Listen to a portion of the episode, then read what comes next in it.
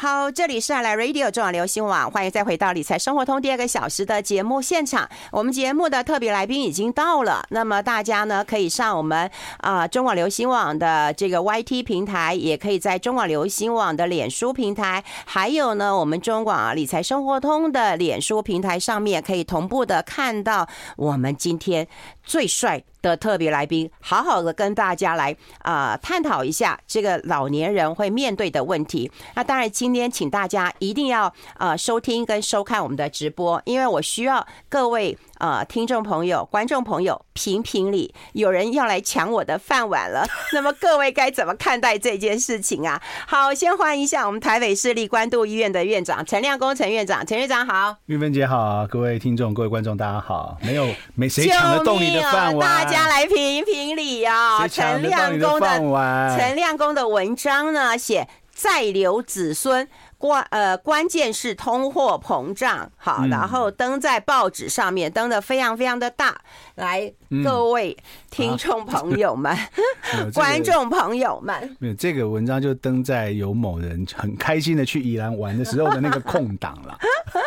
然后我就会发现，哈，有人来抢我的饭碗了。然后他来写这样的一个财经议题啊，为什么会让你想到这件事情啊？哎，其实这个也是，嗯，我们是一个负负责任的人，然后就是说，其实我们以前在做这些高龄招，以前也都谈谈很多，嗯嗯，就这事情不是只有医疗。然后这个事情可能也跟制度、家庭、财务都有关嘛。嗯，就一个政府能不能做得好，或是医院或制度会不会好，常常都跟这个有关，对不对？对对对。那我们如果常常去协商或去诉求相关的政策，或者是说有一些改革的时候，你如果对这些事情不太懂，常会被糊弄。嗯，那他们就跟你讲说啊，这个法规上不行，或者说啊，这个财务上不可行，对，或者是这个呃财政上没无法支撑等等。嗯，所以呢，我就会觉得说，让我们即便是去当要去。诉求这些事情呢，也要负责任一点的把这个事情先搞懂一下，嗯嗯，搞懂那个背景，那我们未来提出想要改革或者想要诉求的方案，至少可行性比较高，不会三两下就被人家糊弄掉嘛。对对对，所以才会去谈这个。那当然也跟这一阵子有一些议题有一点点关系啦。比如说，我们就会发现说，有些啊地方首长或是呃卸任的地方首长就会说：“哎呀，不要再再留子孙呐。”然后以他他的政绩是以还掉多少债为他主要的诉求嘛。对对。但其实你认真去看那个会还掉的债，只只是说这其实还有包括最近正好又有这个所谓的税有超征嘛，嗯，其实是不能讲超征了，是是根本他没算好。对啦，就是对，然后就说你多了钱。哎，对了。你你这样讲，我一火气又很大，欸，真的哦。对，也不能逼我犯罪哎，欸。但 我们今天就要讲高龄犯罪哎，欸。对，但但这件事情啊，你就讲说，真的，你认真去看，说之前有啊，比如有部分的地方首长说，哎，我们财政纪律很好，我们还掉多少钱，对不对？嗯。但你仔细去看，其实他说不定其实每一年都是超增的钱啊。然后还债的理由是因为，并不是说财政上真的有什么，因为有时候我在公部门混了这么久，我就有点搞不懂说。那我们什么时候从编好的预算执行会有？怎么会有每一年剩那么多钱？那是代表我的预算编列是不是有问题啊？对吧？你看你是院长嘛，对，对不对，对？如果有人送上来给你算年度预算的时候，说啊，院长我们大赚钱，你会觉得很奇怪。那你当时怎么编的？对对对对，年初的时候是怎么算这件事？对对，你怎么算的？对，那当然有点起伏难免呐、啊。那特别是你看，你看像我们，如果我们是医院或是企业，你当然你有所谓的营收，对。可是如果你是政府啊，比如说像嗯地方政府好了。他他要拿什么去获利？说我怎么可能？我一年 run 完了之后，哎、欸，我帮大家赚了几百亿，这个逻辑有点怪。嗯，哦，那就是啊，那就是我节省了，我我省了这些钱。那什么叫省？那是不是原来你年度编列的业务你没做？对，或者是你原来编列的业务当中的预算灌水了，哈，就就那时候一定很多原因嘛，所以我就在想说，哎，为什么会这样？然后其实就去读了一些书啦，我，就到在包括说，两千零八年在金融危机的时候嘛，然后美国人不是开始搞了一个全球的这个狂印钞票，对对，量化宽松，那那个时候我们就有点想不懂，我我我那时候一直看这个新闻有点想不懂，就是说，假设政府要跟人民这个借贷。就是我去用一个国债，我发行一个国债跟人民借钱，然后作为我去推动什么事情的那个。但在我还没有借到你的钱之前，我是拿什么去给人家？哎，对，我跟你讲，这就是 民间跟政府不一样嘛。对对，那政府就是我可以印钞票嘛。对，我今天如果印钞票，我就抓去关了嘛，那叫假钞嘛。对，所以今天其实谈政府，谈我们用政府的观点在看财政的时候，其实跟我们私人的财务其实不太一样。对对对，对。那所以政府其实你讲的好好啊，我都觉得你可以来主持理财生活通了，是不是的？是这样，不是这样，因为政府那事情是相反过来的嘛，他钱先印了嘛。对，就是印了就给你，所以那时候那个那个时候他们他可以合法的印钞票，我们不行，我们不行。对，那时候两千零八年的时候，那时候就有也是有，可是美国也是议员也没有完全搞懂啊，就有人就问那个问那个伯南奇，就是说，哎，那你这钱怎么来？你是不是把纳税人的钱拿去贴补给这些华尔街的这一些贪婪的人？那他就说没有哎，他说不是这样，你与其说拿纳税人的钱去还，不如说我是直接印钱。而我只是在中央银行的额度上面调整了一下，我就有钱了。对，如果我就想，哇，我的银行账户可以这样，不是多好？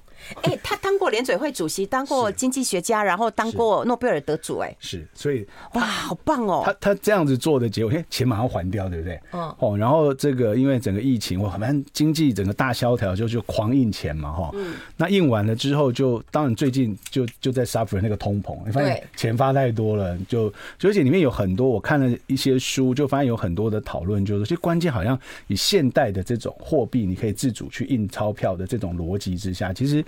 有没有再留子孙不太是一体，因为今天政府说我国债我要还，我今天开个印钞机，我明天就还掉了。对呀，我如果真要还，但问题是我真这样还没有意义啊，因为这样还就是市市面上多那么多钱，通膨就来了。对呀，而且其实很多政府的国债其实是中央银行在买的，日本很多的它的国债是自己中央银行在买啊。嗯，那中央银行买在自己印，在自己转，从左手转右手嘛。嗯，其实这个。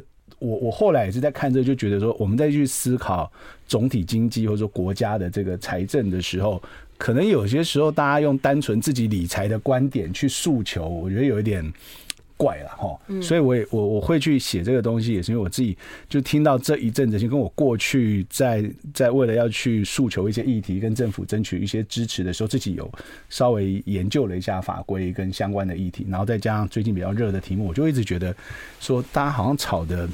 怪怪的，我说再不留子孙，没错啊。对啊，但再不留子孙，你是拿什么还的？其实你好像也是拿每一年过去超征的钱去还的嘛。嗯，只是没有那个时候没有人去。我们以前其实每一年你真的讲起来，或多或少都有一点点超征。嗯，哦，很很少是短收的了，多多少少有点超。可能我们在税入的部分估计比较保守嘛。那 那怎么以前从来没有人敢去说你还钱？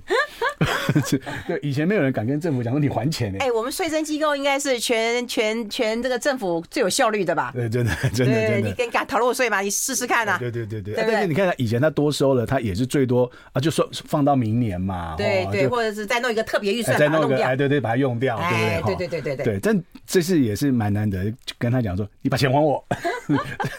这这，我觉得是一个很有趣的经验。如果我一开始在谈这个新闻的时候，我觉得。哎呦，政府真的会这样子把钱回到每一个人的身上？光汇款这件事情就多复杂啊！是，然后后来想一想，哎呦，真的这是可能因为选举的结果呃不是很理想，所以哎真的还了。对呀，这件事情让我非常的讶异。你讲到重点了，因为选举不是结果不是很乐观，所以要那个让大家 happy 开心一下。但就会说，院长说的极是极是极是啊！那你就会院长说的好，说的好，你会说六千不够啊，可以一万啊，两万啊，白痴！哎呀，这个这个其实没有。其实韵芬姐，大家那个听众跟观众都注意，到，她今天的声音比较怪，她是快经过了一个快乐的周末之后，畅畅饮跟欢唱之后，声音有稍微有一点磁性。我我怎么？我只不过问你一个医学的问题，你干嘛把我抖出来呀？哦，不行，不然你一直讲我，我要分散一下火力。哎，跪求院长财经学习书单，他真的有书单，而且他读的书，说实在的，我都没读，因为很难。他念的是诺贝尔，呃，这个，不过这本叫《赤字迷思》，是是拜登的首席经济学家。好，我们先休息一下，待会开书单。I like 好，现在跟我们啊，关渡医院呢，又懂医学，又会看病，又会管医务，又了解通货膨胀，知道经济学，然后这个财经资资讯丰沛的陈亮公陈院长，但不知道为什么喝红酒唱歌会烧香而已。那我们要跟大家来谈这个书，这本书呢是拜登的呃首席经济学家。嗯对不对？对，他其实就是，其实这是这一这一阵子应该算是近年来就是很流行的一个新的理论，嗯，叫就是呃这本书叫做赤字迷思啊，哦、就是说啊政府的欠债就国债这件事情到底不是你想象中的债留子孙，其实政府还债没有你想的麻烦，嗯，他真想还就开个机器，明天就还掉了。对对对，对，但当然这事情是有后遗症的。然后你把它还掉之后，第一个就是市面上多了这么多钱，大家不知道干嘛，所以钱钱的价值就下降了嘛，就就通膨了。但二方面是，哎，政府都不欠民间钱好吗？嗯，因为如果说你去想说大家都互相不欠钱，那谁会有赚钱的时候？有些时候经济活动就是这样有来有往的这个过程。哦，所以有时候政府的工作，如果看日本的那个那个他们借债的比例已经到 GDP 的两百多个 percent 的时候，那他也没看他倒，也没看他有债务危机啊。他们的国债还是有正的利率，就是还是外国或者他们自己的政府或他们国民买国债，还是想，即便我的政府财政看起来那么差，我还是愿意去买他的国债，而且因为我相信他，我认为他政府不会倒。嗯，所以基本上货币这件事情是你对政府的信任嘛。对对对对啊！那他只要这个政府还在，他你信任他，基本上他就会在。所以日本已经搞到说，当然说债借太多是不行的，因为当你要还本金又还利息的时候，已经压缩到你的常规预算嘛。那当然这时候就有问，那日本人也很绝啊。那我再借新的，对啊对啊，我再借新的去还。哎、欸，那美国更绝，美国就是哎、欸，国会不通过，我就要要要举债，对不对？那我关门了。对啊，我关门嘛。啊对啊，就所以哦，我就。大家回家上，不要上班了。对对对对对啊！但但其实有时候就想说，哎，真的说我们在想说财务这件事情，我们常常是用个人的那个啊，我的我会我会破产呐，然后我会没钱呐，我没钱就不能去买东西啊。你会发现那个事情有点相反，就国债这件事情是政府是先印了再说啦。对啦，哦，那顺序是相反，所以他会先有钱去给。嗯那后面如果讲说，当然也不能乱印嘛。所以像以前，我记得以前有段时间那个辛巴威，嗯，说。呃，辛巴威币嘛，飙涨，对对对，对。一美金兑一千亿，哎呦，然后这一千亿只能买一个面包，这样，对啊，对啊，全全家都是钱，恶性恶性通货膨胀，对，所以所以我后来就会觉得说，一个国家在处理财政上，就是我们在跟政府谈这些事情的时候，或者我们去解读很多政府的政策，在财务的处理上，其实好像也不是完全我们被灌输的，我们常用习惯用个人理财观点在看。政府的那个运作，对呀，对呀，哦，那那不见得完全是对的。而且我觉得哈，你知道吗？通货膨胀打击最大的人是对于长寿的人。呃，对对，很多人都是。对呀，对了，因为我在退休之后，你看我的钱，其实我没有办法再增加。嗯对不对？其其实，然后呢，万一还要再通膨，我的压力更大哎。不光是长寿的人，就是对所有弱势的人都是。也对弱势的人。对，因为弱势的人，其实他光生活费，你就说政府当然可以补助，嗯，哦，我可是我光泡面都涨价了，牙膏牙刷都涨价的时候，其实那个那个事情影响很大。我最近我不晓得，我觉得我都觉得最近短短的几年间，我们的医院旁边，嗯，卖的那个水煎包的那个涨幅已经是几十个 percent 了。哇！你看他一次两块三块觉得没什么，可是他一次个两块三块下来，其实累积起来，我记得这两三年可能是几十个 percent 嗯的涨幅哎，嗯，所以。我觉得就一般来讲，就一般弱势，就其实你的薪水没有太多增加嘛，嗯，哦，所以其实这个事情是有点压力的。那我们在台湾还好了，因为就是反正就是台电中有欠一大堆嘛，对呀，对呀，对，就放给他，就为了不要让整个通膨太夸张。可是即便如此，生活的日常所需还是有，这个影响到都是弱势的、长寿的，或者是说你未来未来生活上已经不再有新的收入的人，嗯。这个其实影响他提早提早退休的，嗯嗯，所以我不晓得，我只觉得说，当然美国的手段都很都很很都很 radical 嘛，就是他要印就印，对啊，然后这利率要涨就涨，就反正就弄一弄，把它弄回来，就就全世界大家跟着他一起余波荡漾，你就会被他影响。嗯。嗯，哎，那想到哦，你这么文青啊，对你又很喜欢读古书啊，我们我们如果以我们的历史来讲的话。那我们的货币最早，最早最早，全世界最早的货币在北宋哦，苏东坡的故乡最早是在这个四川。嗯，那其实那个时候那个是很单纯的逻辑，因为古代的钱，其实古代的钱就是跟你铸造的，当然还是政府铸造嘛，哈，对对。可是政府铸造本身它有成本的，所以就有金银铜铁，嗯，还有用不同的金属在当做这个货币的来源嘛哈。那你知道一般民间大家用的是铁钱。就是那个价值最低的哈，几文钱就那种铁的钱。可是如果都用那个铁钱，就很难做生意啊。说如果以前我有书上有一个不是很确定的报道，就是说，如果古代在北宋的时候，你要买一匹布好一点的布，那七八十斤重的铁钱去买啊，对，所以生扛也扛不动啊。对，所以生意没办法做，对不对？商业行为没办法做，所以才出现一个叫交子。交是交通的交，好厉害，我们都不知道哎。这以前大学联考会考的，真的，那么真的，我们都不知道哎。最早最早叫川交纸，这只有在四川使用，嗯，对，后来才变成全国通用的。那那那个时候其实它不像货币，好，它其实有点像那个活存单或是那个定存单，就是说总不能腰缠万贯去买吧，对不对？万贯那么，对对对，怎么买？所以你带着的时候，一定是我在那家，我在这个这个钱庄有存了一笔钱，比如八十贯。好，然后换一张，就是换到下一个地方，就我去别的地方做生意的时候，我拿这一张可以去抵这个八十罐。嗯，好，那基本上就是呃，没有像现在说货币可以直接拿出来，它比较像是不像说直接交换的那个，一般民间的交换还是用这些这些呃呃铁钱啊铜钱，但它实际上做生意就方便很多，商业活动方便很多，所以从此就很多种拿什么银票啊各种，其实最早最早就是交子。对对对。那那这个是哎，这个倒是。这个中国历史上是全世界最早的纸币，嗯，哦，但不完全像，不像现在它不能随便印嘛，它就它比较像金本位，你要放进去多少的的钱，实际上的钱才可以去开出这张凭证。哎，你你你每天都要，当然就是有一些医院的呃这个呃行政工作要做嘛，对不对？对。然后还有很多的论文要写嘛，对。然后像你今天其实是有看诊的，对。然后那么多时间看书啊。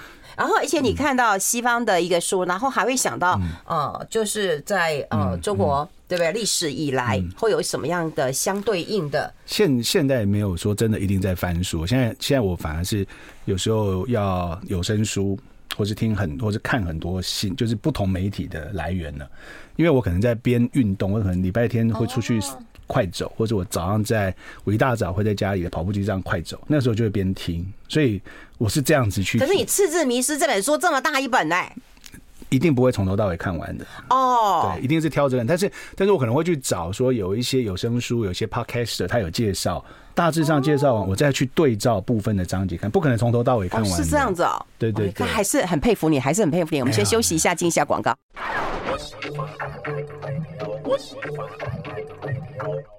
好，欢迎回来理财生活通，我是夏云芬，在我旁边的就是台北市立关渡医院的院长陈亮公陈院长了。我们就跟大家来分享一下，那么大家很关注的就是在留子孙的问题，还有就是不管你是长寿或者是啊、呃、比较在呃退休之后没有固定收入的情况之下，那么对于通货膨胀，我想是更有感的了哈。所以我们刚刚有一路跟大家来分享一下院长的书单，还有他的一些呃看法了。那接下来我觉得呃在在我们呃这个退休的生活当中啊，其实当然钱很重要啦，嗯，有钱有安全感，然后有钱也可以买到尊严，对不对？但除了钱之外，我觉得我们的心理状况也要很很健康。可是说实在的，这个六日其实我过得也不太那个开心的原因，是因为说实在的，你看到谁过世了，或谁不在了，所以谁忽然走了，也许你跟他也也不认识嘛，哈，你还会觉得很难过哎。人人就是不错，你还没有天良泯灭，你是有恻隐之心。我有，我有，我觉得很难过，所以我都不知道该怎么办呢。那你说，一般人很容易情绪其实是受一些影响的。嗯嗯嗯。这个你你会看说，我们我们在讲老化老老的过程，当然有很多种。我们以前都讲生理，对不对？哈，每个器官的退化，其实老化的过程还有一个心理上。呃，比较负面的影响就是你会发现，你成长的过程都是得到比失去多。我学会这个，对对对对，我会我会做这件事，我认识谁。可是老化的过程，你会发现开始会慢慢转换成这个失去比得到多。失去朋友哦，失去某一段关系，失去健康，然后失去财富，失去什么什么什么。那那那个过程当中，其实就是会让很多的老化的过程当中会。不由自主的走向比较负向，就是他已经在走一个越来越减分的的人生了。嗯，那周遭朋友的离开，当然有些人也是会，当然有的人看得开的就会说看得开啊，就是人生就这样。可是免不了也有很多过不去的，过不去的人也很多啊。嗯，所以我觉得这一段说在呃，你就伴随着年龄，因为年龄增加，年纪越来越大，才会遇到失去这些东西嘛。嗯，所以那个本来就是一个很大的人生挑战。然后在这个过程当中，怎么样去调试的来得到支持，然后或者是说得到。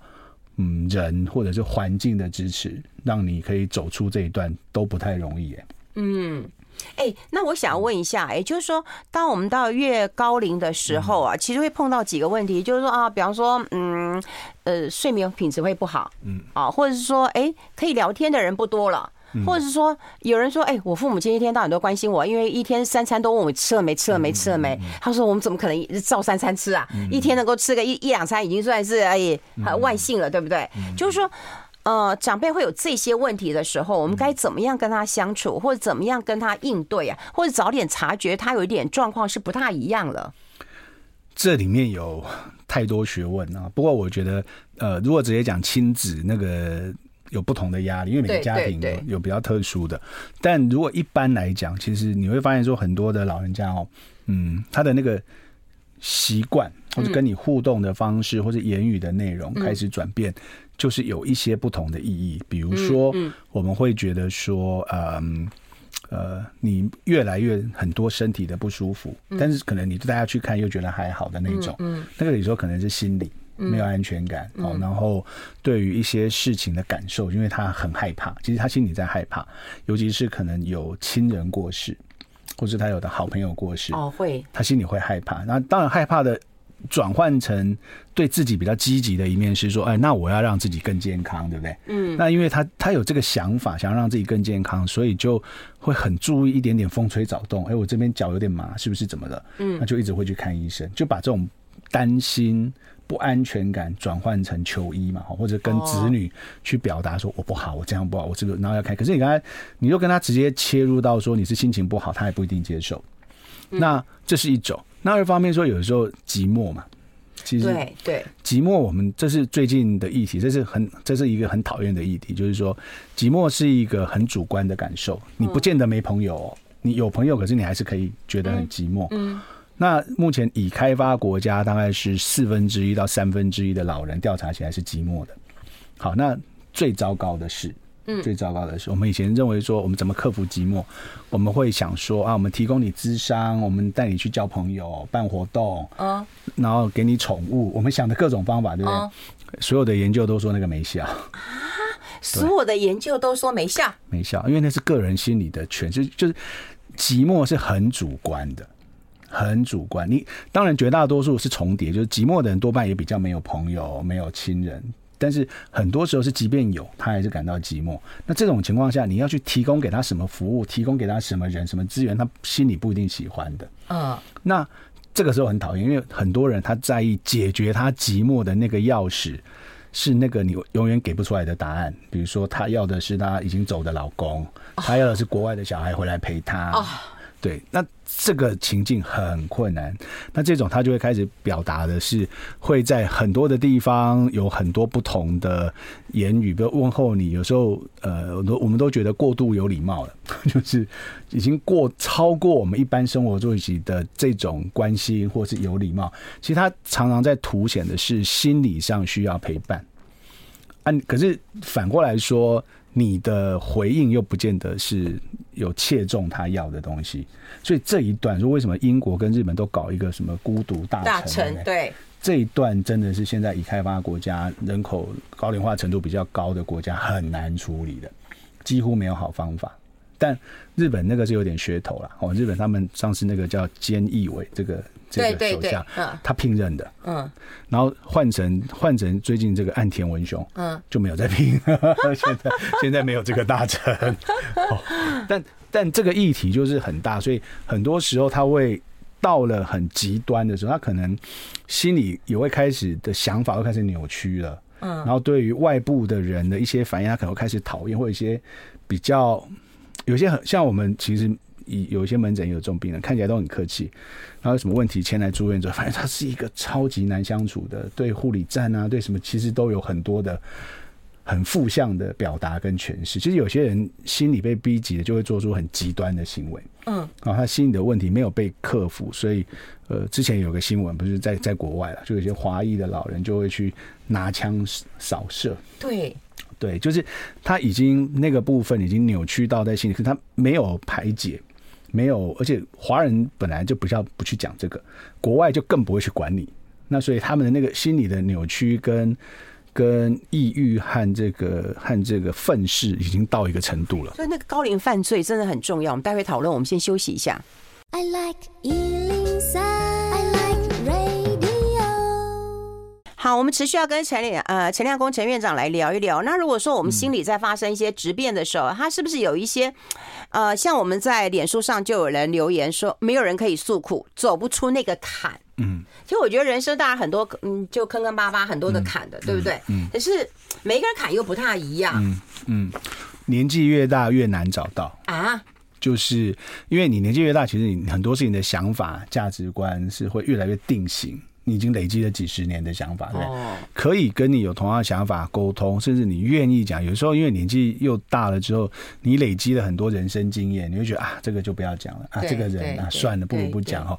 所以。会有很多人，所以以前我们一直会在讲说，在讲成功老，我们讲比较快乐面，在讲这件事的时候，我们都会说，哎、欸，你要去交不同年纪的朋友，对，为什么？是为了老后这一段嘛？对，你都教我们要去打麻将，对，要去跳舞，然后要去找不同年纪的拍搭子，对，不同就是我要跟不一样的人混在一起，免得说大家同质性太高，到时候同一个时间点就差不多大家一起不好，这样，对，所以所以那个是要从年轻可以做，其实当真的到很老的时候才想要改变什么，很困难。很困难。那那你说，呃，旁边的人就真的懂你吗？你看，有时候你你搞了一辈子，你可能都不见得觉得有一个人懂你。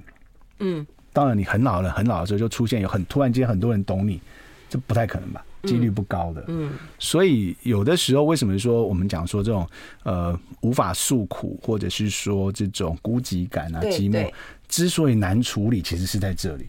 它是一个你个人很主，不是说单纯啊，没有人陪，没有陪。我们当然会说，always 都是说陪伴是最好的方式。对对，可是这个陪伴是你看到了，你陪了，但是不是心灵上有到位，这还是另外一个议题。但这题太难，嗯、这题我真的也没有好答案。嗯、但但我也看到，真的有蛮多年长者是辛苦的啦。他他卡在很多的关卡当中，当然有很多人走出来，我看到的走出来的是宗教。哦，他把他把个人的这个苦，当然所谓宗教，倒不是说一定是某一个特定宗教，他可能是把这个部分转换为这个宗教情怀的去对人世间的奉献了。嗯，哦，他那个心情要切换的过去，他就可能可以找到另外一个重心。嗯，哦，就把原来我个人很苦的，或者是我我以前很在意的很小的小我，转换成对整个地球或整个人类。的那个大，那切换的过去的人，他可能就会有一个，可是也很多人参与，哦，参与，可是不见得真的心情上有切换过去。但呃，我们常常在这个部分，我们都会讲说，灵性不等于宗教嘛。啊，对对对对对对，可是那灵性就更难了，更难更难，那那层次更高了。对，可是年纪越大的人，就是他，你说真的，他。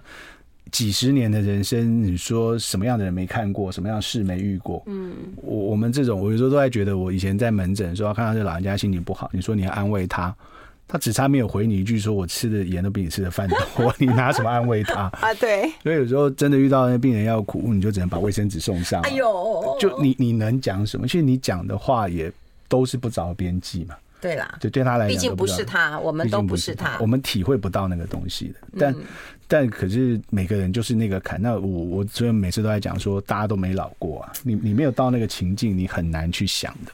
哎、欸，可是我想要问，就是说，嗯、当然，如果我们坎跨跨不去，或没有人可以诉苦的时候，那我们可能会伤心或伤身、嗯、啊，就会伤到自己的身体啊、身心的。但为什么会去伤别人呢？呃，那个哦已经是转换成一种嗯比较负向的愤世嫉俗，或者说他对于价值观的诠释，他会觉得说，我今天之所以变成这样，是因为你们这些人造成。哦，他，的那个坎没有过，他卡在自己的苦里面，可是他觉得这个苦是别人造成。那这个别人造成，如果当你又看到那个别人又在那边好像过好日子的样子。哦，那种相对的剥夺感就更重。对，然后尤其是说，在这个过程当中，你慢慢在心里的想法在质变的时候，你没有适时的被化解掉的话，其实那个那个怨恨的，一旦变成。这种根深蒂固之后，其实很难，只是差别在说他什么时候动作做出来而已。对，因为我我们看到这个新闻说，高龄犯罪，我们都会觉得说，哦，那年轻人比较容易。现在过去有一些校园或者什么，就血气方刚的，或者是一年少气盛，对不对？对。可是到了老年，他们有一些多，其实真的去看压抑过久了。当然，在台湾，因为这个。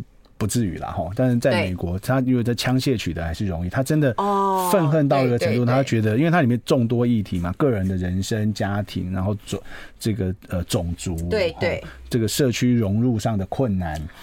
他就会觉得说啊，你们这群人实在是这个不应该让你们能够继续这样过好日子。他他自己的心理在质变的过程当中没有被发现，所以像那个新闻，他们有一些统计，就是说，嗯，华人的老人在美国能够寻求到这种心理相关的资源的支持，大概不到三分之一。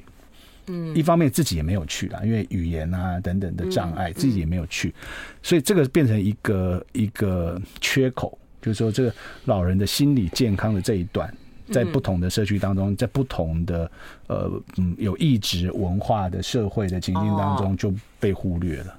我觉得很容易，很容易。但至少他们也有朋友啊。还有就是说，如果子女不在身边，那子女到底可以做一些什么了？子女能够做的事情相当有限了。对啦，对我不在身边，对对，因为。我我太我看太多的那个病人，其实他要的就是在身边啊，所以他他你跟他讲很多的替代方案，说你可以去日照，你可以去什么，我帮你介绍，他每一个可以，他你介绍一样，他可以说出十个缺点，每一样可以说十个缺点，就是不要去。那你说不过他，你说不过他了，对，怎么样就是不要去，唯独就是小孩回来陪我，我就我就愿意去哪里去哪里去哪里，只要小孩不回来，这每一个都是不好的。问题就砸不到啊！是，所以我也这种其实我们就觉得很困难。所以我常常以前都会讲说，你说真的忧郁症到忧郁症的程度，我们有一些药物或其他的行为治疗。那这种比较轻的呢，或是孤寂感呢，或是你只是有些想法上面的那个人生的一些议题，你说，而且偏偏所有过去的研究都说，老人的问题用智商效果更不好。嗯，就是年轻人跟他讲，他会听才有鬼了。啊，对对，智商师都年纪比较轻嘛，对，都是啊，你不懂啊，对啦，你又没有经历过，你怎么会知道？这一句讲出来就就结束了，你又不懂，哦，那你真不懂啊。你真真的不懂啊！啊所以你真的不懂孤单是怎么接那那个滋味？你真的不懂。我当然想要出国啊，可我我走不出这个这个门怎么办呢？是，对我腿不行啊，是对不对？是，所以这一段我我必须说，我们看了这么多文献，也没有一个说很有效的方案，但只有大家好普遍原则。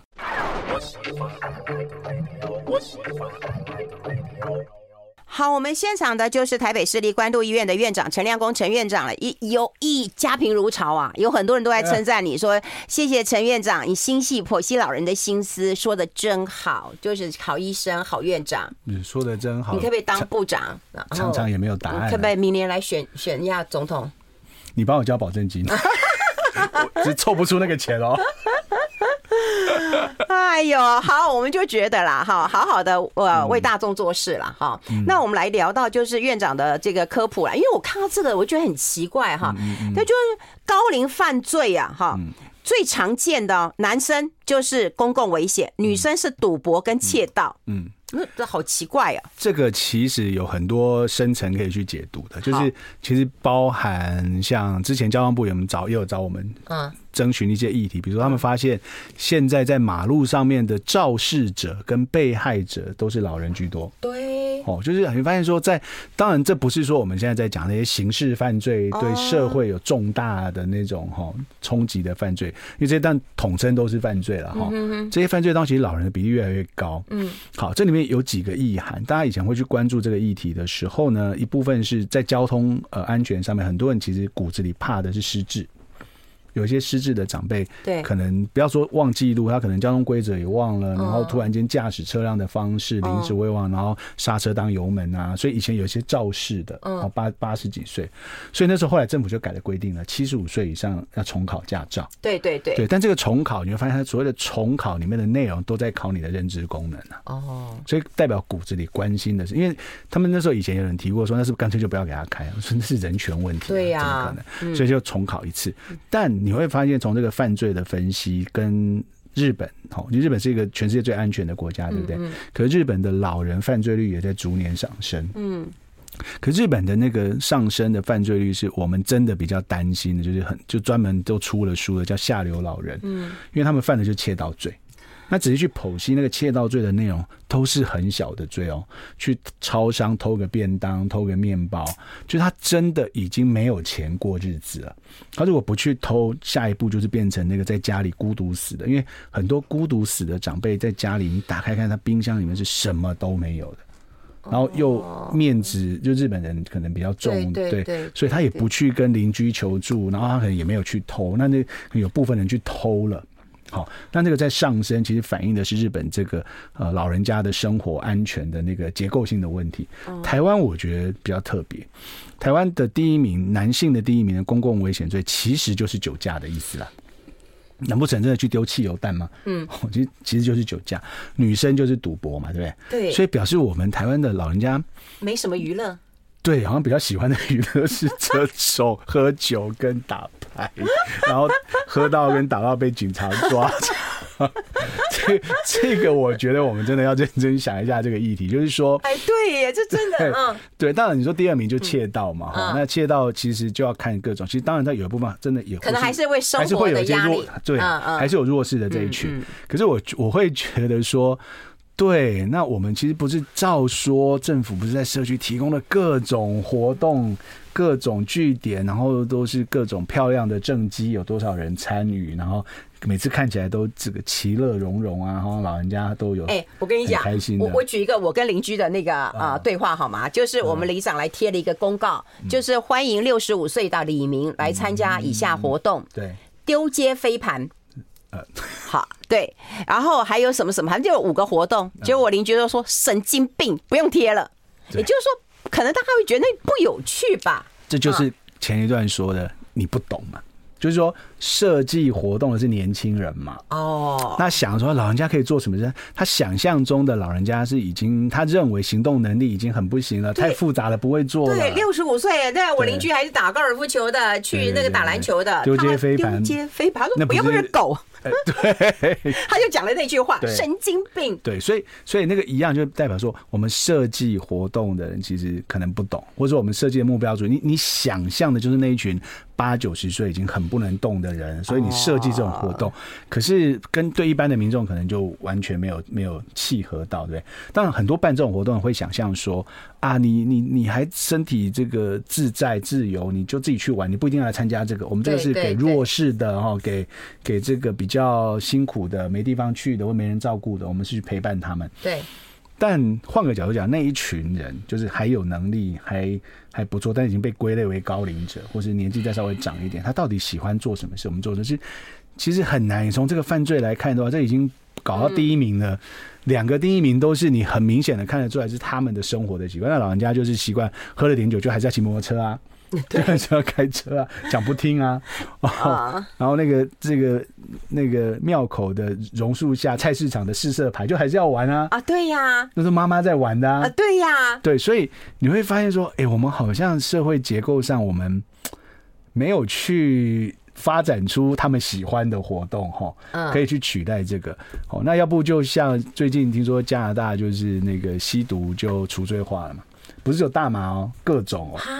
嗯，少数少量自用了。嗯，听说在加拿大有些现在有些国家，他们就是看到毒贩也不抓了，就是没收了。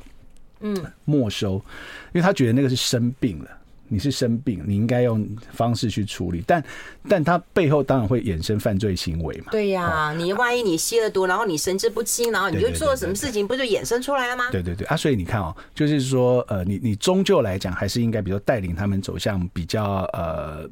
不依赖这种方式过日子的方案嘛，对对对，一样嘛，就回到老人的身上。所以，我们除了他们喝酒跟玩四色牌之外，到底我们还能够做出什么是他们喜欢、愿意去参与，然后这个犯罪率就就其实我觉得呈现的是一个台湾很有趣的现象，表示我们好像。也没有太成功的去发展出很多他们很想参与的活动。我我看过最感动的其实是阿公阿妈，然后带着孙女然后孙子啊，然后跟他们讲悄悄话，然后让他们坐在肩膀上面。我觉得看了都很感动，你知道吗？那种全心全意的付出。我说：“哎，你不累呀？你这样搞一天你不累？”他说：“不累。”你当阿妈你也不会累啊？真的吗？我好想当当看哦。对啊，我下次看儿子讲一下。就其实有很多，我也看到很多啊，很多的的阿公阿妈都是。呃，以前当父母的时候，其实还在工作嘛，还在努力，没有享受到对对当父母的乐趣。当了祖父母的时候，真的看孙子的那个样子是不一样的啦。嗯，那是不一样。可你也不可能指望说所有的人的解放就是都生几个小孩给他去养嘛。对啦，对，这很难。而且现在生育率又这么低，重点是到底生活上我们发展出什么？我们有什么方案？所以我们政府讲的很多的方案，实际上从犯罪率来看，我觉得是一个很有趣的。结果对啊，又又有家贫如潮哎、欸，谢谢陈院长分析整理这么宝贵的讯息。老年心理影响行为，正当娱乐廉洁推广规划，这是一个大课题耶、欸，希望大家加油。厉害的是他这么会写。呃，对对对，还有 跟你在一起，水平不能太差 嘛，对不对？对不对？水平要高一点嘛，哈。这个这么会写，对啊，这么会整理。有，我每次都想要跟你偷学一点那种医学的常识啊，然后照顾我家的妈妈，然后也倡议一些观念啊。就没想到院长现在也转型了，就写一些财经议题了。没有啦，大家不会再看到第二篇了啦。不会啊，多多益善，你也开那么多的书单了，我觉得请多多赐教了。没有没有，不敢不敢不敢。不过不过那个就是对了，反正就是一阵一阵嘛，反思这个议题。你你下个礼拜一就会看到登一个很好笑的，真的吗？就登这个吗？哎、欸，在会在联合报的另外一版健康版的，那就是我这次去过年去日本开会回来的一些心情啊。哦，几个大叔晚上聚在一起。